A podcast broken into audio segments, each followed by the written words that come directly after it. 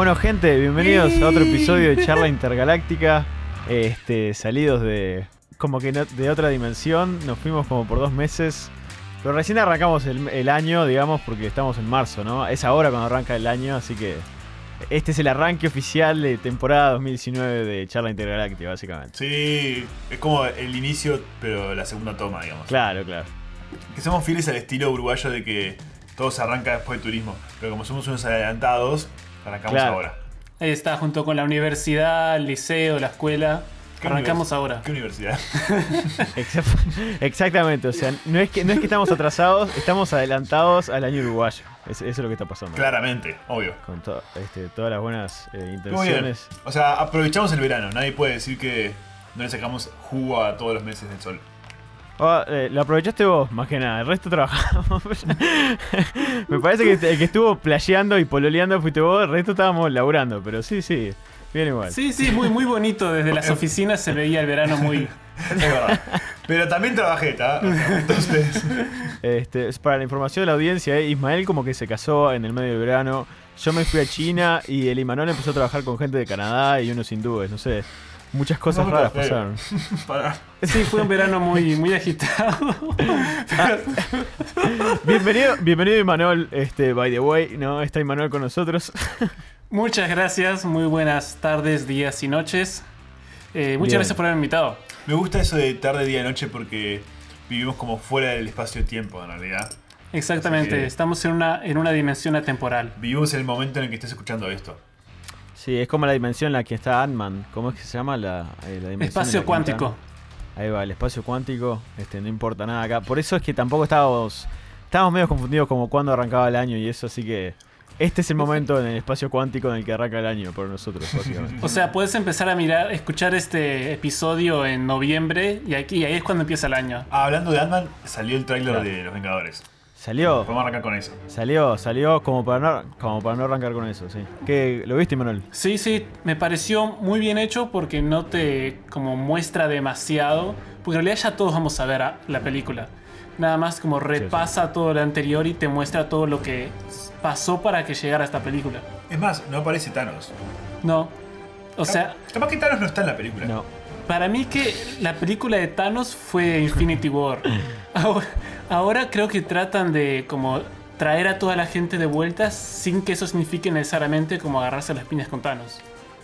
¿Puede decir que no se agarran las piñas con Thanos?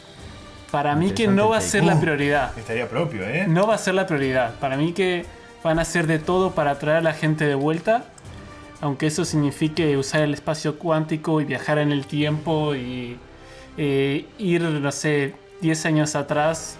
Para mí van a hacer algo de ese estilo. Y cuando aparezca Thanos, eh, nada más va a ser como Superwoman. Va a estar esperándolo para agarrarse las piñas con él. Superwoman. No, eh, ¿cómo era? Capitán es Marvel. Superwoman. ¿Cuál vendría a ser esa? Capitán.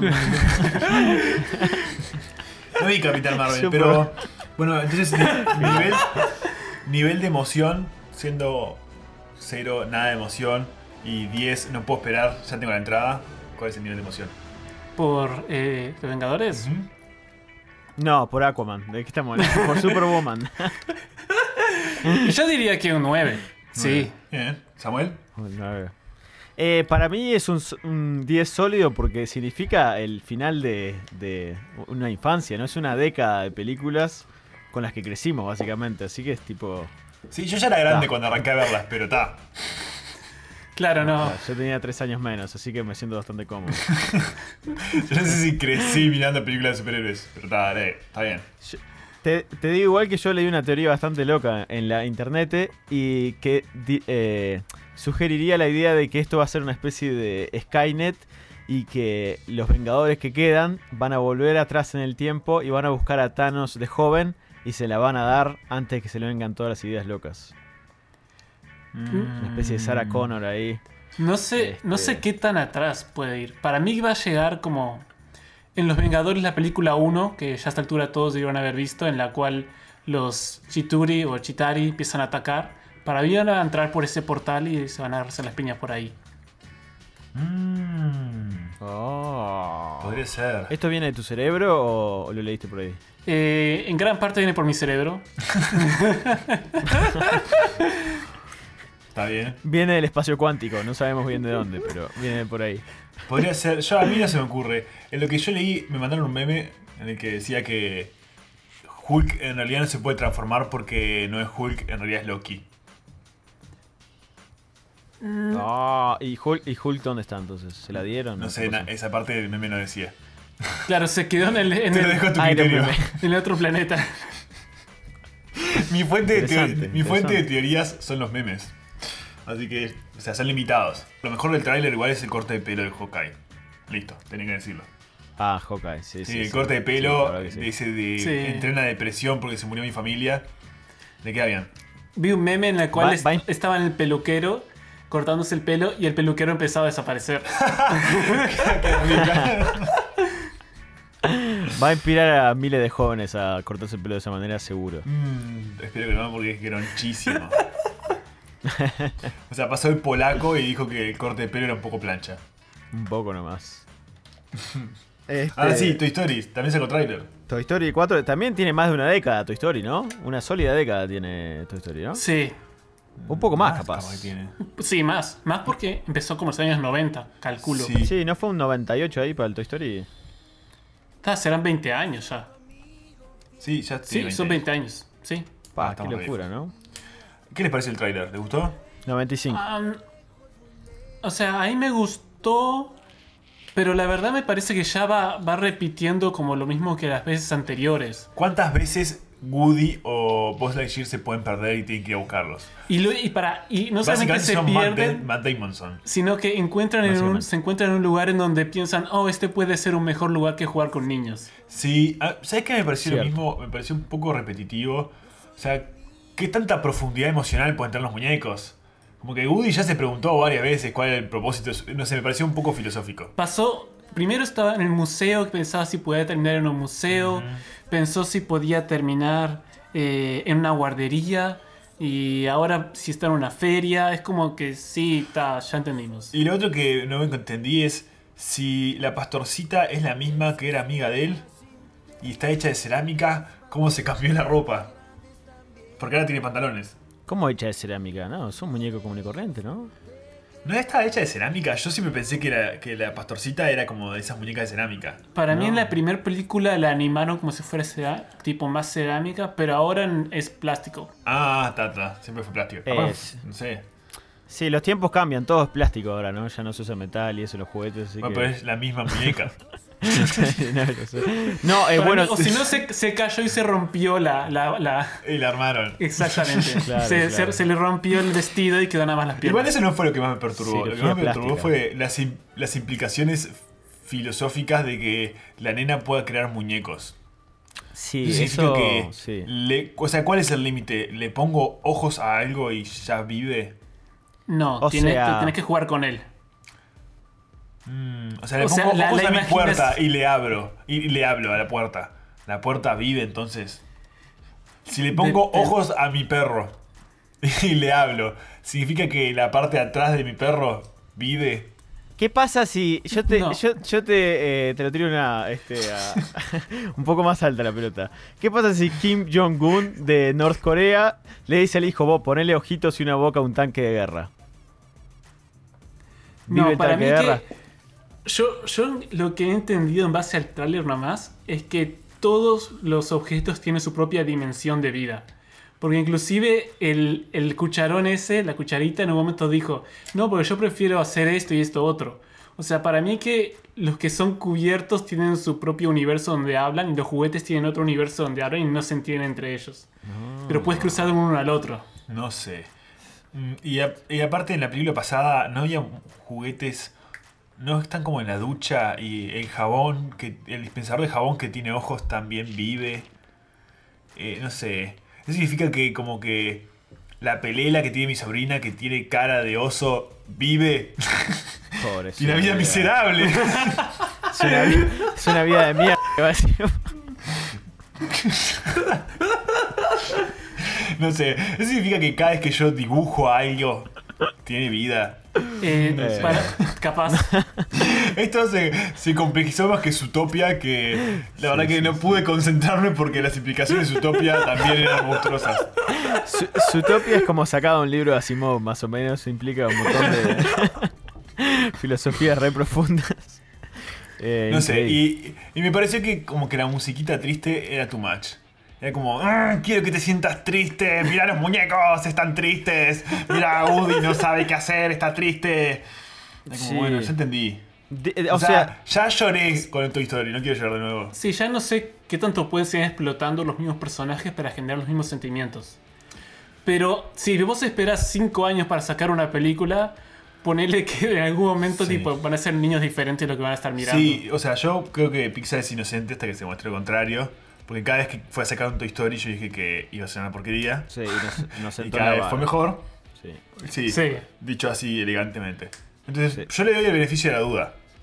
Me cuesta creer. O sea, no sé bien cómo va a funcionar. ¿Qué, qué, Pero- qué nivel de beneficio de duda le das al genio de Aladdin, eh, el, el Will Smith Cero. azul?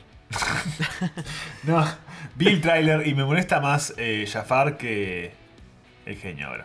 Sí, o sea, en el último tráiler se veía a Will Smith como haciendo más magia, moviéndose, yo qué sé. De última pasa. Pero Jafar es una es como un actor de telenovela, no, no hay Sí. excusa para no casarse con él, básicamente. Porque la excusa anterior bueno. era que era, era un cincuentón. Sí, Sí. no sé. Yo te cambio el cast de Jafar y te dejo el de. Sí, capaz que lo que tendrían que, haber dijo- ido por un viejo creepy, ¿no? Sí, no sé por qué fueron por un Sí. joven atlético, pero está. Y que no intimida a nadie. Me da más miedo Aladdin que, me da, que Jafar. Ok. Me da más miedo Will Smith como el genio que Jafar, pero. Nah, no sé. Sí, no sé, puede ser. ¿Y vieron lo que dijo J.K. Rowling? Mm. Lo último que dijo. No, pero Eh, me imagino que puede ser. JK Eh, o sea- Rowling está hecha eh, el Armando Maradona del, del cine contemporáneo. No, es el nuevo George Lucas. Está, es George Lucasiado. ¿Qué dijo? Sí. No, dijo en, en la entrevista detrás de cámaras, dijo que mm, hablando de Grindelwald y de Dumbledore, que como Dumbledore es gay y Grindelwald también, su relación fue muy intensa y muy apasionada y fue una relación de amor. Y que mm, Mm. eh, eh, nunca se sabe qué es lo que siente la otra persona. Y ¿Pero qué? ¿Lo escribió en un tweet? Yo ya dije varias veces, eh, yo amo Harry Potter y me parece que J.K. Rowling es una buena escritora, pero esta etapa revisionista y te relleno cada agujero de la historia por Twitter no me cabe ver para nada. Nada No, me sí. cabe. No, es una, amiga. Es, es una mezcla entre el Papa, el presidente Trump y Game of Thrones, más o menos. Está fuera de control, está unleashed por el mundo. Está fuera de control. Y porque pasa que mi teoría es que se rodeó de gente que nadie le dice que no, porque ahora es casi, cam- básicamente es todopoderosa. Yo tengo una teoría sobre las películas. Para mí, Warner Brothers la estaba pasando horrible con Batman vs. Superman. Y vino J.K. Rowling y dijo, ah, quiero escribir una historia del mundo mágico. Y los tipos dijeron, ah, como Harry Potter, así, divertida y que traga plata. Sí, como, como, como Harry Potter, pero no sé qué. Y cuando se quisieron dar cuenta, el tipo estaba escribiendo sobre Hitler mágico y son todos horribles y es todo depresión y es todo espantoso y es una historia sobre abusos y tristeza sí, y... eh, Harry Potter, una pero. serie de eventos desafortunados. Harry Potter, pero Warner políticamente correcto, básicamente. Sí, y no, y lo de la Warner debe estar diciendo, ¿qué hicimos? Ahora le dijimos que hiciera como cinco películas y ya fue. Ah, zarpado. No puedes decirle que no, porque No, ahora J.K. no. Rowling. Sí, sí. Ahora lo que tratan de hacer es como mover el- la historia alrededor del mundo para ser más inclusivo. Porque yo al final vi Animales Fantásticos y me pareció una película triste. La última. Sí, Sí. es pero depresiva. O sea, no. Y es que además te incluye, te la vi. pasa presentando personajes. Toda la, toda la película te pasa presentando personajes. Entonces al final no terminas de. No hay un segundo acto. Tipo, te salta directamente a la, a la conclusión de cómo funciona todo. Y, Y aparte, es un nivel de depresión y de. ah, que vos, por favor, que vuelva Harry, no sé, que vuelva Ron, que vuelvan. Pa, falta Ron, falta la, la cara de Ron. O sea, porque Harry Potter tenía sus momentos oscuros, pero como que te dan ganas de volver. Pero ahora es una, una- es una depresión. Pero no vamos a hablar más de animales fantásticos porque. Me Sí, e- es como el agujero negro de Peter Jackson, o sea, no. Es una cosa que no sabemos qué pasó y capaz que era un scroll y, o ahora es un scroll y el Peter Jackson real se fue. No, alguien tendría que contratar a un guionista y decirle, "Ame- amiga, a ver si, a ver si aprendemos, si si aprendemos a escribir una película. Tal Todo bien, yo la, la quiero, pero no sabe nada. tal cual. Bueno, pasó eh, una ceremonia ahí que pasa media desapercibida de vez en cuando, los Oscars. Este, nos la Ah, sí, recomimos. escuché de ella. Sí, sí, sí. Escucharon por ahí, capaz que vieron algún resumen. Sí, es una, para es una mí, pequeña eh, celebración. Sí, Yo no sé qué tan importantes son esos Oscars acá en, en Uruguay. acá en Uruguay, Yo los miré, obviamente. claro. Pero no, no se, no, se- no se mueve tanto. Yo creo que mucha gente lo mira como el factor entretenimiento, pero cada vez están. Al estar acortando más las ceremonias, se vuelve menos entretenida. Es que divertida fue. No, pero ta, te encontrabas con actores o personajes que de, ulti- de última vos lo conocías más. Ahora cada vez está cambiando más, me parece. Yo los miro porque siempre podés descubrir cosas nuevas que no viste. Ponele el documental este que ganó el Oscar, yo no, no había escuchado de él y terminó y lo miré. Y fue tipo, ah, bueno, o sea, aprendí algo. y me gustan los premios que no le gustan a nadie. O sea, los que. a los editores, a los directores de fotografía, a los vestuaristas. Son interesantes. A mí Sí, me parece, a mí me encanta porque da la oportunidad como de conversar con gente de, de las películas, porque son películas que ya todo el mundo como más o menos vio, o más o menos escuchó, conoce. Entonces está genial porque estamos todos en la misma página. Bien, pregunta para la audiencia, capaz. ¿Quién vio los Oscars? ¿Quién no? Y. Nada, ¿le importan a alguien los Oscars? capaz que va por ahí, no sé. Todos escuchan el episodio por Toy Story y nadie se da cuenta que hablamos de los Oscars. Sí. ¿Vos lo viste, Samuel? ¿O no? Eh, no, yo estaba en plena China ahí y no, no alcancé. Pero Ah, todo parece que estaba en China, ¿eh? Claro. Vos, vos ya habías puesto un post que yo estaba en China algo así, me parece. Pero sí, zarpada. Eh, a mí lo que más me gustó de, esta, de este año de los Oscars es que se vieron caras nuevas. Eh, muchos de los ganadores me caen su- sumamente bien. O muchos de ellos es su primer premio. Entonces eso es como que trae un poco de frescura y, y está bueno porque al final... el- Faltó la. La No. nominación a la. ¿Cómo se llama la, la, la viejita esta que actúa en todas las películas y todos los años está nominada? Meryl Streep. Esa. No Ah, estuvo. Le No tiraste vi. viejita. Pará, es una señora, ¿no? Bueno, la señora, Sí. la señora Meryl Streep. Perdón a todos los fans de Meryl Streep. no la quise ofender. Ahí, la viejita, ¿y sí cuántos años tiene? No, sí o sí es vieja, pero bueno, está. Bueno, entonces. Pero no lo parece. Bien, no sé. A mí, pasa que igual, como que los premios es todo político y. Como que las decisiones que se toman son medio bizarras. Sí, pero por lo menos, al menos muchos de los nominados sí son buenas películas. Yo qué sé, no sé. Roma al menos. Ah, Roma era la mejor por lejos. Eh, se tenía que haber ganado todo lo que estaba nominado, todo, todo, todo, todo, incluso mejor película y mejor, no sé, todo. Pero Yo entiendo, o sea, Roma es- está muy buena, como inclusive visualmente, y, pero entiendo que a mucha gente no le gusta y no sería como un ganador popular. Pero el eh, premio a la mejor película es el premio a la mejor película, no el premio a la película más popular. Por eso dijeron No. Green Book, que es tipo buena onda, porque es una historia como más humana y nos hace sentir bien a todos, porque antes eran todos racistas y ahora somos todos mejores. Y por eso el ganador de mejor película. La clásica historia tipo vainillita que ganan los Oscars. Roma Sí. estaba ahí polenta, ¿no? Pará, pará, con, con actuaciones estelares, ¿no? El Vigo Mortensen. Sí, tiró- muy bien Sí. actuada, pero, eh, o sea, una película más o menos. No es Ah, la mejor ah. película del año. A mí me encantó, me tocó el corazón racista. no, este, a mí me encantó, me encantó. Me parece que le pegaron re bien las actuaciones. El Vigo, o sea, el, Vigo, date cuenta que los padres son. bueno, el padre es europeo, la madre es americana, se crió en Argentina y en Guatemala y terminó actuando de italiano. O sea, es un capo el tipo. Después de hacer Aragorn, o sea, no, está, estuvo, estuvo espectacular. Y, Cada un par de este, años aparece Aragorn y mete una película indie así que llega a los Oscars. Es, es que él es excelente, la verdad. Hace un tiempo hizo la de Captain Fantastic, Ah, es verdad. que a mí no me gustó y también estuvo nominada a Mejor Película y yo decía, ¿cómo puede ser? Se llama Sofía. Lo que me mató fue, desde un punto de vista técnico, todos los Oscars que ganó Bohemian Rhapsody.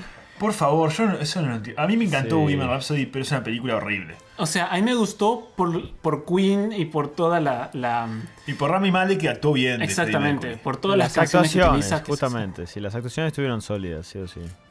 El premio que ganó, que yo estoy como eh, indignadísimo, es el premio, el Oscar a Mejor Edición. Yo no puedo, o sea, repito, todos sabemos que los Oscars a realidad no le importa nada y que le den el premio que quieran. Pero vos, amor propio. O sea, me vas a decir que el mejor editor del año de Hollywood, que queramos o no, es como una de las industrias más importantes del cine, por lo menos para este lado del mundo. Y el premio a la mejor edición ganó Bohemian Rhapsody, pero ni yo edito tan feo. Horrible. No, pero espantoso. Eh, También para la audiencia explicarle que, o sea, los buenas ediciones uno no se da cuenta cuando cortan las tomas o cuando cambian de escena. Pero vos miras Bohemian Rhapsody y se, se nota enseguida o te, o te choca cuán- cómo cambian de escena, cómo cambian de una persona a otra. Trataron de darle equilibrio, o mismo como tiempo pantalla, a cada miembro de, de Queen. sí, eh, ah, pensando en lo que dice Manuel, es para, para explicar un poco cómo funciona la edición. Un director filma la escena con diferentes tipos de cámaras y todo ese material va al editor y es el que elige el ritmo de las escenas y en quién se enfoca. Entonces tiene como un laburo importante. Y cuando. Y hay muchos detalles en los que tienen que darse, prestar atención. Es decir, a dónde están mirando los personajes, dónde está cada quien, en qué pose estaba. Porque si no tiene cuidado de ese tipo de detalles, por poner un ejemplo, eh, la, la escena empieza a parecer como. Sí, desordenada. Sí, te empieza a molestar porque la gente no mira donde tiene que estar mirando, porque las cosas se repiten. Y Bohemian Rhapsody, yo me di cuenta en el cine mirándola, diciendo, pero este está editado, pero, pero a las apuradas, pero no puede ser. Y cuando luego ganó el Oscar, pero se prendió fuego. Estuve tan decepcionado que no, no podía ser. Para el que quiera saber un poco más, hay videos en YouTube, porque estaban todos escandalizadísimos. Hay videos en YouTube que analizan como la edición de Bohemian Rhapsody. Entren y fíjense, porque es escandaloso. No, sí, sí, sí, sí. Sí, eh, una comparación memorable como para después de ver cómo se edita mal, a ir a cómo se edita bien. Mad Max, la, la, el reboot, el remake fue una edición eh, interestelar. O sea, fue... Sí, es más, yo en un momento cuando estaba mirando Bohemian Rhapsody pensé que estábamos mirando Transformers. Que las películas de Michael Bay son conocidas por la cantidad de edición así como asesina, que cada cosa te muestran mil cosas por segundo y cambian acá y acá está la cara de Brian May, y acá está la cara de Freddie Mercury, y acá está la cara del novio, y acá está la cara de no sé qué, y acá está la cara... Por favor, déjame mirarlos actuar. Hasta- Sí, o sea, cabe destacar que la momento de producción, la producción de la película en sí sufrió un montón de controversia. eh, El director fue despedido en el medio por acusaciones serias No, y sí. cosas así. Entonces, yo qué sé, quién sabe qué habrá pasado ahí detrás de escena, pero. Justificámelo como quieras, pero hay, hay cosas que con el material que está en la película se puede editar mejor. Primero que nada. Y lo segundo es, y aún así no tienen que darle el premio a la mejor edición. Claro, Pero, por claro, favor. Bastante fue nominado. O sea, ya que estuviera nominado era escandaloso. Pero que le dieran el premio, no, yo no pude superarlo. Eh, lo lamento. Pasemos a un, a un, este, ejemplo más positivo que es Roma. Este, bella película, si las hay, eh, que está eh, disponible en Netflix para el que la quiera ver. Eh, cabe destacar que Alfonso Cuarón es la cuarta persona en la historia de los Oscars que recibe cuatro nominaciones. O sea, en diferentes categorías, una sola persona por una sola película. Así que Alfonso Cuarón, capo de los capos, papu de los papus. Bien, claro, porque el tipo la escribió, la dirigió, la filmó. No Hizo sé. todo. La actuó, se puso la peluca y Sí, claro, en Sí, realidad sí, la sí. protagonista era él, Alicia Aparicio con, era- con CGI. Eh, igual yo me- a mí me gustaría advertir que, o sea, Roma no es para todos tampoco. O sea, No. la película no. No. trata de entretener o generar suspenso. No, o sea, es una película que muestra, digamos, una experiencia. Y si uno se fija en la forma que está filmado, como Hermosa. es muy bonito, es muy- o sea, está, está lleno de detalles, eh, pero también no es, o sea, no es la película más, más para pasar el rato. No, digamos. eso es verdad, no es una película para todo el mundo. O sea, si no te gustó, te va. Se entiendo. Sí, te entiendo, está bien. Claro, sí, eh, Roma es una de esas películas que te toca el corazón. Entonces, dependiendo qué tan frío es tu corazón, este si entra o no. Pero, no, Roma lo que tiene es que va a una, a una infancia muy particular. Entonces, si uno eh, tuvo una infancia similar o encuentra elementos de la película eh, con las que se identifica, la película cobra un sentido totalmente eh, diferente, digamos. Si, si uno no se encuentra identificado con las cosas que suceden o los ambientes o las locaciones, yo entiendo que a mucha gente no le va a resultar atractiva la película, pero eh, para nosotros las locaciones, eh, cómo se ven las casas, el, el perro que hace caca en todo el garage todo el tiempo y, la- y el dueño se queja, el piso, las rejas, todo, todo fue para mí Montevideo hace 15 años, o sea, estuvo salado, salado. Eh, 15 años. Para. 40 años, 50 años. O sea, que Bueno, yo hablo cuando yo era en niño. 70 en México. ¿Eh? Bueno, yo lo de cuando yo Ah, era está, niño. está, sí, sí. Claro, hace 70 años no Ah, me acuerdo bueno, pero. Roma está ambientada en el 70, no en el 2000, cuando vos Ah, eras chico. Sí, pero las construcciones del 70 siguen ahí en Montevideo igual. ¿De qué sí, sí, eso puede ser. Sí, sí. Claro. Está bueno por el ver una película que no tenga. O sea, que te muestre la vida diaria sin celular, sin redes sociales. Mm, es verdad. Estuvo interesante. Cierto. sí, sí. Hablando de eso, y esto está fuera de tema, pero la que recibió poco amor eh, fue la de Bob Burnham, la de octavo grado. Pará, ese es ¿eh? un ¿Fue-. ¿Salió en 2008, en 2018? Ah, Sí. salió, Sí, eh, Elsie Fisher, la actriz, eh, presentó un premio y todo. El tipo, ¡Sí! Ah, ¡Te la mirá. bancamos! Qué propio. Pero, nada, no recibió mucho más. Y en vez de Bohemian Rhapsody, podríamos haber nominado a, a Bo. Y luego Sí, eh, sí. la película de Lady Gaga, Nace una estrella. ¿La vieron? No la vi, pero escuché la canción muchas, muchas, muchas veces. Porque está en todas partes. Muchas, Shallow. muchas, muchas, muchas, muchas, Shallow. muchas, muchas, muchas, muchas. Sí, sí, pero no la vi. Eh, está, está muy buena. Eh, recibió ocho nominaciones inclusive. Eh, Wow. Y... Sí, sí. Igual fue como un año pobre de películas, en el sentido de que ha habido años en los que hay como un par de películas que capturan tu imaginación o como que, uh, no sé, Eso es cierto. fueron como eventos. Y este año eran todas bastante tristonas. Sí. Fue la de Roma, que a mí me pareció un peliculón. Eh, o sea, el cine hecho bien. El resto eran como... mm, Incluso la favorita, que está muy buena. Muy, muy buena, muy, muy, muy bien actuada. Es una buena película, pero está como que tampoco era como... "Ah, miren lo que hicimos este año. Sí, el año pasado, sin ir más lejos, tenías eh, Three Billboards, tenías Saitonia. Había muchas películas que eran excelentes y era difícil elegir, bueno, cuál puede ser la mejor Sí, película. puede ser. El año Eh, pasado o sea, la, que, sí. la que a mí me rompió la cabeza fue Darkest Tower. Esa fue... Pa, Eh, estuvo buena. Fue O sea, si, si, la, si a Hollywood le llegara el carné del año pasado, le, le había puesto un, un muy bueno. Y puede y debe mejorar. Sí, supongo que sí. está. Pero bueno, está. Cort- eh, cortamos tema de Oscars y que podemos recomendar a la gente de los Oscars que son películas que no se pueden perder. Llegó el momento de las recomendaciones.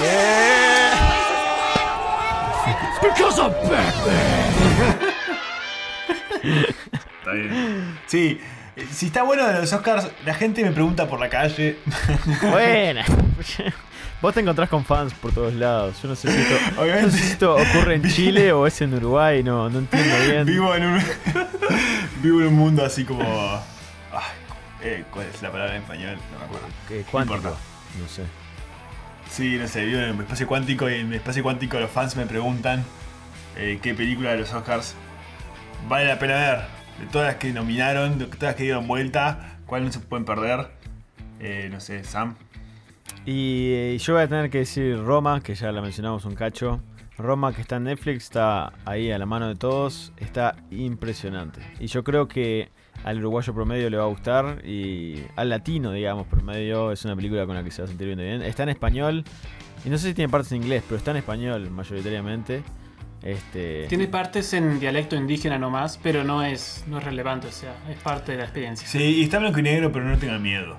O sea, las películas en blanco y negro Claro. también pueden estar buenas. si tu muchachos. monitor no se rompió, la película en sí es en blanco y negro, pero este, bien de bien, me encantó. ¿Sabes en qué película, momento que no tiene nada que ver, en qué película pensé que estaba rota la versión que yo tenía? En Mad Max, en la última, hay momentos en los que la cámara está como acelerada Y yo me acuerdo cuando, cuando la vi, pensé que estaba mal. A Tengo que volver atrás y volver atrás. A mí me Porque- pasó con, con Vice, la película que salió hace. Inclusive llegó a los Oscars y todo. Que está mal editada. O sea, no sé si muy mal editada. Pero eh, de repente están conversando y salen como flashes eh, de otras escenas o flashes de como metáforas. Que o sea, uno entiende que es una metáfora, pero no tiene nada que ver. Porque están dos personas conversando Y te muestran como flashes de alguien eh, pescando. Como si fuera alguien, la, la idea de manipulación que está, está bien Ah, hecha. Pero el hecho de que ca- cada diálogo tenga un, un flash de algo me, me Ah, confunde. qué interesante. ¿Será, ¿Será que viste ¿Esa película en? ¿Será que la viste en pelisfox.com sin virus? No te preocupes. Cine, cinecalidad.com. Sí, sí, sí, sí. Está- te estamos robando toda la información, identidad y número telefónico. Bueno, ahora que vivo en Estados Unidos, no pirateo cosas. Dale, oh, piscuí. No, no, Cuevana, Cuevana es mi fiel amiga. Este, me acompaña en la cama todos los días. Bueno, pará, eh, Imanol, entonces vos recomendás Vice o cuál es tu recomendación? No, no, yo recomendaría la favorita. Mm. La favorita recibió 10 nominaciones. eh, ganó solo una. Pero mm, la película. ¿Cuál ganó? La mejor actriz. eh, mejor actriz. Es que mucha actriz. Que la- las actuaciones son, son excelentes. Mm. Eh, es, sí, capaz tiene algunas escenas o tiene algunos momentos como un poco perturbadores, capaz. Ujú. Pero en general está muy bien hecha, está muy bien filmada. Los vestidos, toda la, la escenografía, todo. Sí, la premisa es. Yo arranqué la película y la premisa es súper interesante. Es una reina, eh, es la reina de Inglaterra, no sé cuál, porque no me importa. eh, pero que tiene como un. Como un eh, problemas para caminar y está como débil emocionalmente. Sí, está débil emocionalmente. Entonces tiene como a su consejera y cae una, una nueva que se llama Stone. Y Emma Stone, cuando cae.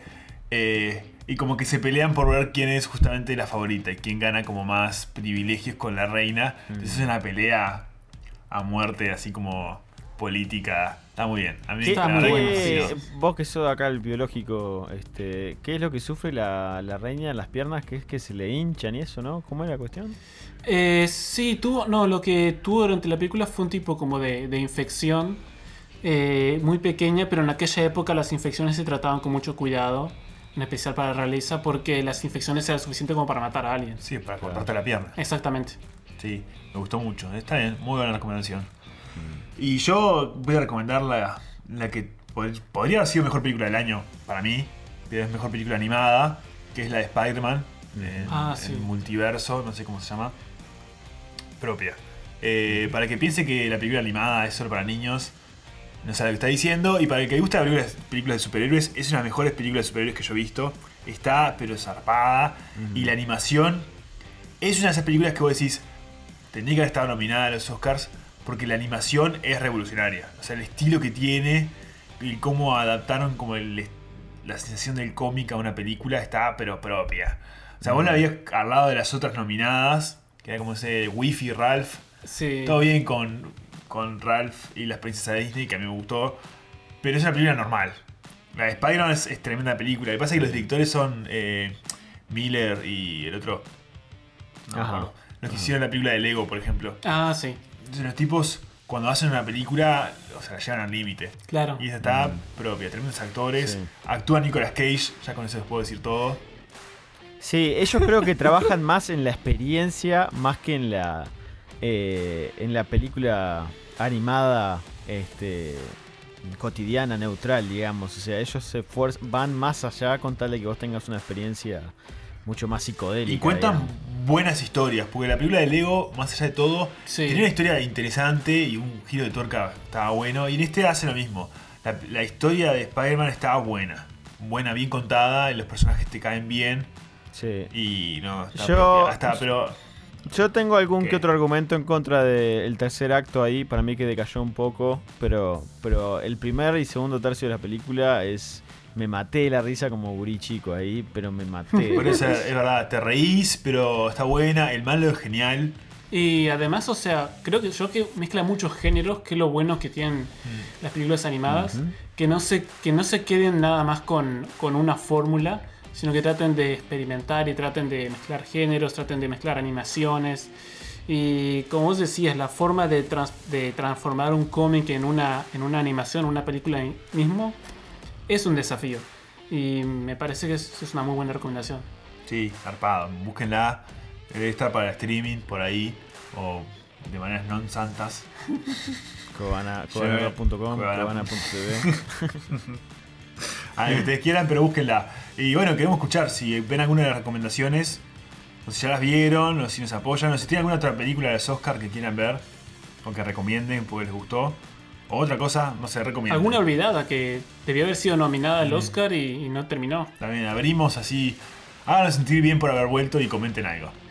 Salado, salado. Eh, y bueno, este, estamos preparando, estamos cocinando ahí un episodio especial para Capitán Marvel, este, para Superwoman, para, la semana, para la semana que viene.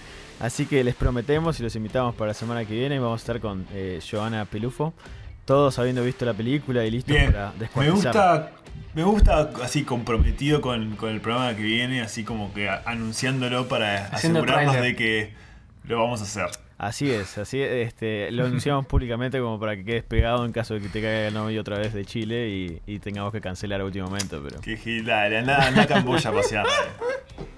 Bueno, un gusto estar de vuelta. Bienvenidos al 2019. Este, feliz año nuevo para todos. cualquier, cualquier cosa podemos decir que lo subimos este, hace dos meses, pero que bueno, si no lo escuchaste es tu culpa, no la mía, ¿no? Pero.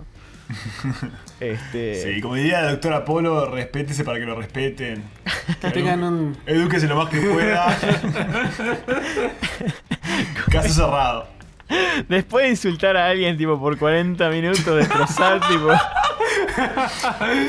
Para, eh, por favor, eh, el último chivo, hablando de, de Vicky, me mostró un video de un, un humorista chileno que se llama Kramer, que hace una imitación de la doctora Polo.